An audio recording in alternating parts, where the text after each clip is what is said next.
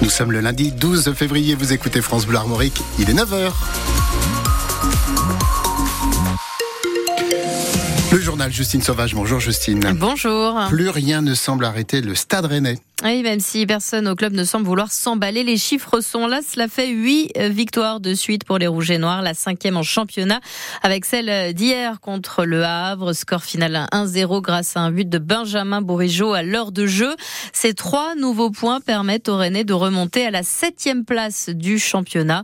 Mais cela n'a pas été facile. Hier, en Normandie, concède le coach Rouge et Noir, Julien Stéphan.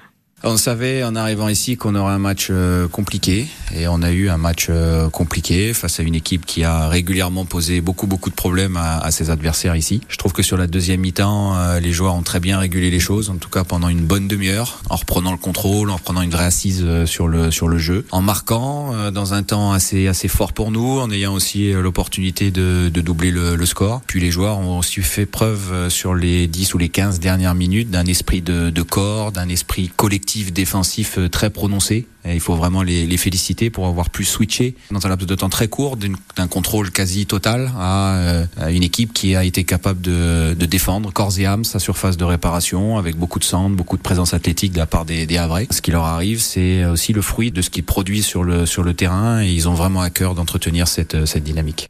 Vous retrouvez d'autres réactions en vidéo sur francebleu.fr. On y reviendra aussi ce soir dans le lundi, c'est Rosy entre 18h et 19h. Et on parlera aussi ce soir évidemment du match de la semaine, celui contre le Milan AC en Italie. C'est en Europa League et ce sera jeudi 21h. Euh, journée spéciale hein, d'ailleurs jeudi sur France Bleu Armorique. Le rythme n'est pas bon, c'est ce que déplore ce matin Arnaud Rousseau chez nos collègues de France Info. Le président de la FNSEA estime que le gouvernement ne va pas assez vite pour répondre aux demandes des agriculteurs. Il prévient que des actions vont reprendre d'ailleurs dans certains départements, actions dans des grandes surfaces pour contrôler les prix. Ce n'est pas une action nationale, en tout cas pas pour le moment. Arnaud Rousseau qui met donc un coup de pression au gouvernement alors qu'il est reçu demain par le Premier ministre Gabriel Attal. Gérald Darmanin est lui à Rennes aujourd'hui. Le ministre de l'Intérieur se rend à la préfecture de région pour inaugurer un nouveau bâtiment et décorer des agents.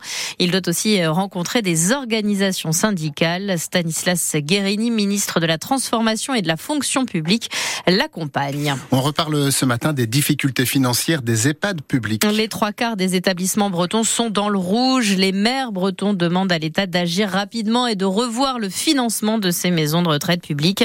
Exemple des difficultés rencontrées à Torigné-Fouillard, à l'est de Rennes, dans l'EHPAD de la Claire-Noé, où vous vous êtes rendu, Céline Guettaz. Dans cet EHPAD, installé au cœur d'un lotissement, on accueille 48 résidents, moyenne d'âge 85 ans. Alors là, vous pouvez voir du coup un, studio qui fait 30 mètres carrés, euh, avec des grandes baies vitrées, donc c'est aussi euh, extrêmement lumineux. Il y a une salle de bain évidemment euh, privative. Hein. et puis les résidents ont un petit espace kitchenette s'ils souhaitent par exemple partager une petite collation avec leurs proches. Pour les résidents, le loyer de 2300 euros par mois, il a augmenté de 3% l'an dernier, en janvier puis en août. Mais pour Maëlle Le Breton, la directrice de l'EHPAD, c'est déjà beaucoup. Vous comprenez bien que les loyers des résidents, ils ne peuvent pas être augmentés de façon indéfinie et importante.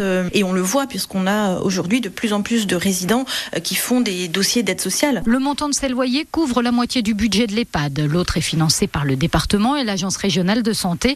Et depuis deux ans, la situation est de plus en plus tendue avec des dépenses contraintes qui ont fortement augmenté. Il y a eu 40% d'augmentation des dépenses d'électricité et de gaz entre 2022 et 2023. Les produits d'entretien, l'alimentation, euh, voilà, tout a augmenté de façon assez conséquente. À cela s'ajoutent des hausses de salaire et la prime Ségur. Une bonne nouvelle pour les salariés, sauf que la mesure n'a pas été financée complètement par l'État. S'ajoute également, en raison du manque d'attractivité du métier, le recours de plus en plus fréquemment à du personnel soignant intérimaire qui coûte plus cher.